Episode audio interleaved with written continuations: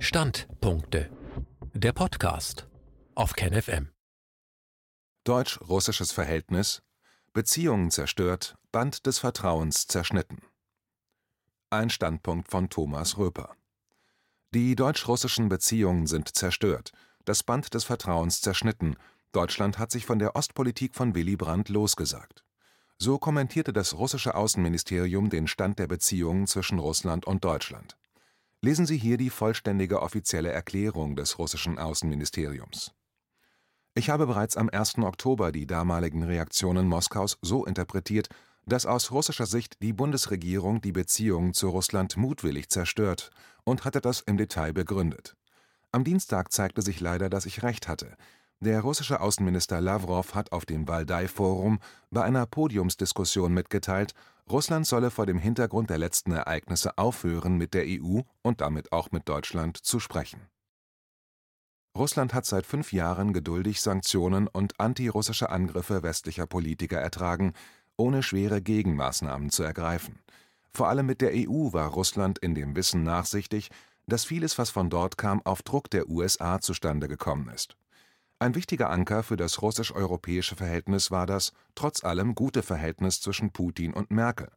Ich habe oft erwähnt, dass Putin sich nie negativ über andere Politiker äußert und dass er sich nur selten ungefragt positiv über andere Politiker äußert. Merkel war da die große Ausnahme, er hat sie oft positiv erwähnt.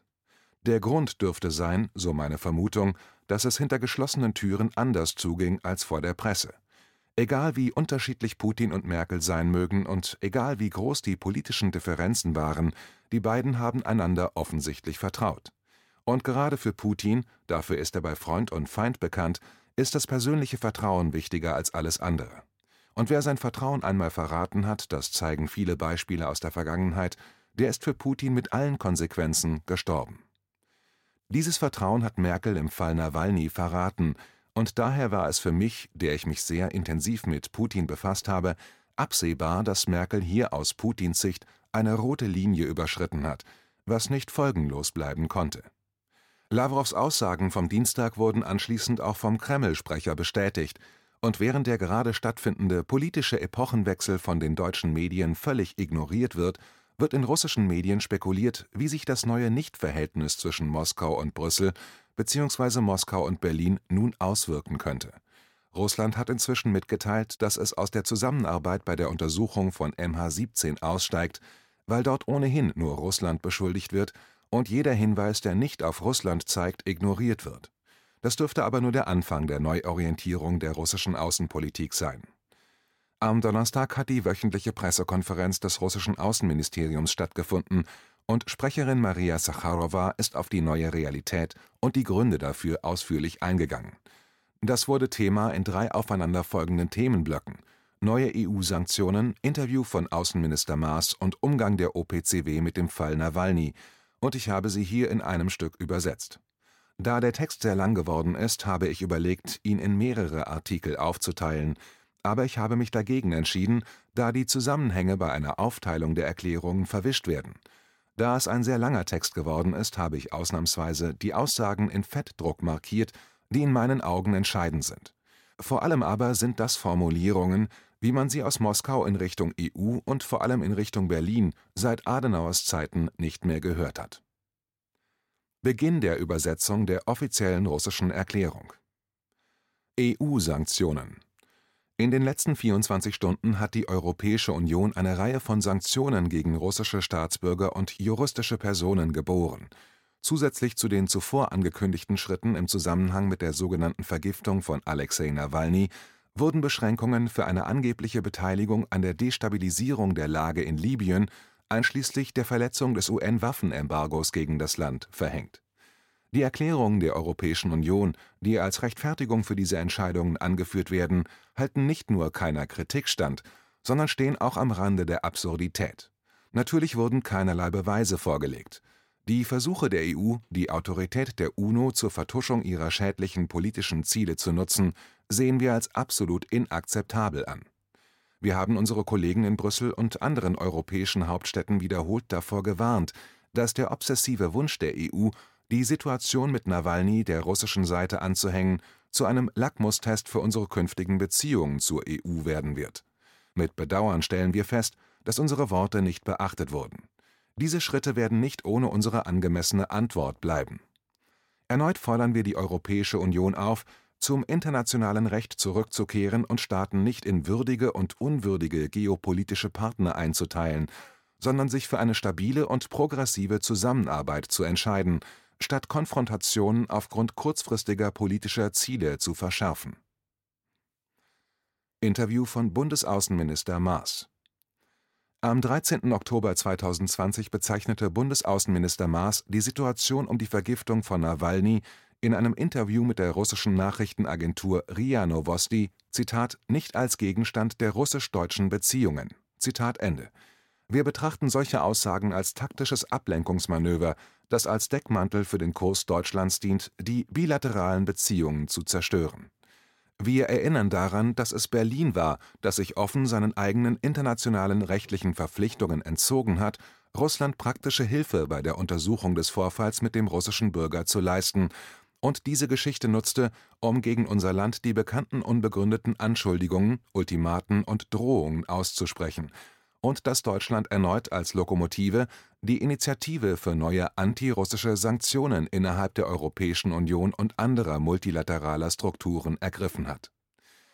Wir weisen die Aussagen von Herrn Maas kategorisch zurück, die er nicht zum ersten Mal öffentlich getätigt hat, dass Vertreter der russischen Regierung behaupten, Nawalny habe sich selbst vergiftet. Das ist eine reine Lüge. Niemand hat jemals solche Erklärungen abgegeben. Wir empfinden die Worte des deutschen Außenministers als eine Provokation, die jeden Rahmen der Ethik verlassen hat. Wir können die Aussagen des deutschen Außenministers, dass Berlin ein Interesse daran hat, gute oder zumindest vernünftige Beziehungen zwischen Russland und Deutschland aufrechtzuerhalten, nicht als aufrichtig ansehen. Wir möchten darauf hinweisen, dass der Westen und die Bedeutung der russisch-deutschen Beziehungen im öffentlichen Bewusstsein nicht nur durch die Geographie bestimmt werden, wie Herr Maas im Interview festgestellt hat, sondern auch in besonderem Maße durch die gemeinsame Geschichte, in der alleine im 20. Jahrhundert so schicksalhafte Ereignisse wie die Befreiung Deutschlands und Europas vom Nationalsozialismus durch die Sowjetunion, die beispiellose Versöhnung der Völker unserer Länder in der Nachkriegszeit und Moskaus entscheidender Beitrag zur Wiederherstellung der deutschen Einheit eingeschrieben sind. Die deutsche Regierung untergräbt das in Jahrzehnten aufgebaute Vertrauen, das Grundlage für die Freundschaft zwischen der UdSSR und der DDR sowie der Ostpolitik von Willy Brandt war. Heute sagt sich Berlin sowohl von der DDR als auch vom politischen Erbe von Willy Brandt los. Das Band des gegenseitigen Vertrauens ist zerrissen.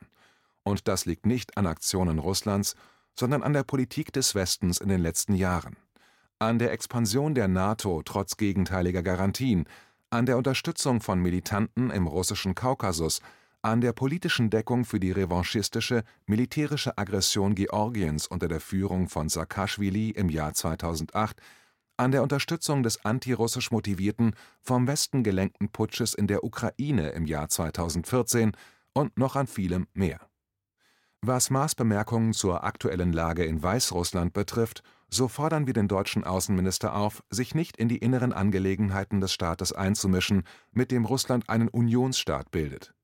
Wir sind sicher, dass die Weißrussen keine Anweisungen aus Berlin oder anderen ausländischen Hauptstädten benötigen, um zu einer Einigung über gesellschaftlich wichtige Fragen zu gelangen, die nur sie betreffen. Aggressive Eingriffe des kollektiven Westens in die innenpolitischen Prozesse von Drittländern führen unweigerlich zur Entstehung neuer Krisenherde auf der Weltkarte. Umgang der OPCW mit dem Fall Nawalny Während der 95. Sitzung des OPCW-Exekutivrats in Den Haag am 9. Oktober wurde auf Initiative der USA eine politisierte Diskussion über den Vorfall um den russischen Blogger Nawalny geführt die Gruppe des euroatlantischen Commonwealth sowie ihre Satelliten versuchen, Russland einen groben Verstoß gegen das Übereinkommen über das Verbot chemischer Waffen zuzuschreiben. Dies geschah vor dem Hintergrund der intransparenten Zusammenarbeit der OPCW mit Deutschland bei der Entnahme und Analyse von Proben des russischen Bürgers. Informationen über die Anfrage Berlins an die OPCW wurden erst zehn Tage nach der schriftlichen Anfrage Deutschlands an die Organisation veröffentlicht als klar war, dass die Ergebnisse deutscher Militärmediziner von zwei ähnlichen Militärlaboratorien in Frankreich und Schweden bestätigt worden waren. Ich möchte Sie daran erinnern, dass es sich um einen Vorfall handelt, der sich auf russischem Territorium mit einem russischen Staatsbürger ereignet hat. Es war in Russland, wo alles Menschenmögliche getan wurde, um das Leben von Nawalny zu retten: die Notlandung des Flugzeuges in Omsk, die medizinische Hilfe, die russische Ärzte unverzüglich und kompetent geleistet haben und die den Zustand des Patienten innerhalb von zwei Tagen stabilisiert hat die unbürokratische und sofortige Erlaubnis, ihn zur Behandlung in eine deutsche Klinik zu transportieren, obwohl er im Zusammenhang mit einem Gerichtsverfahren das Land eigentlich gar nicht verlassen durfte. Dem russischen Staat vor diesem Hintergrund ein Interesse an einer Vergiftung des Bloggers Nawalny mit Chemiewaffen zu unterstellen, ist gelinde gesagt nicht überzeugend. Es ist unlogisch, dass die russische Regierung, die ihn angeblich auf äußerst gefährliche und spezifische Weise vergiftet haben soll, ihn dann in die Obhut von Chemikern der Bundeswehr übergibt. Das ist absurd.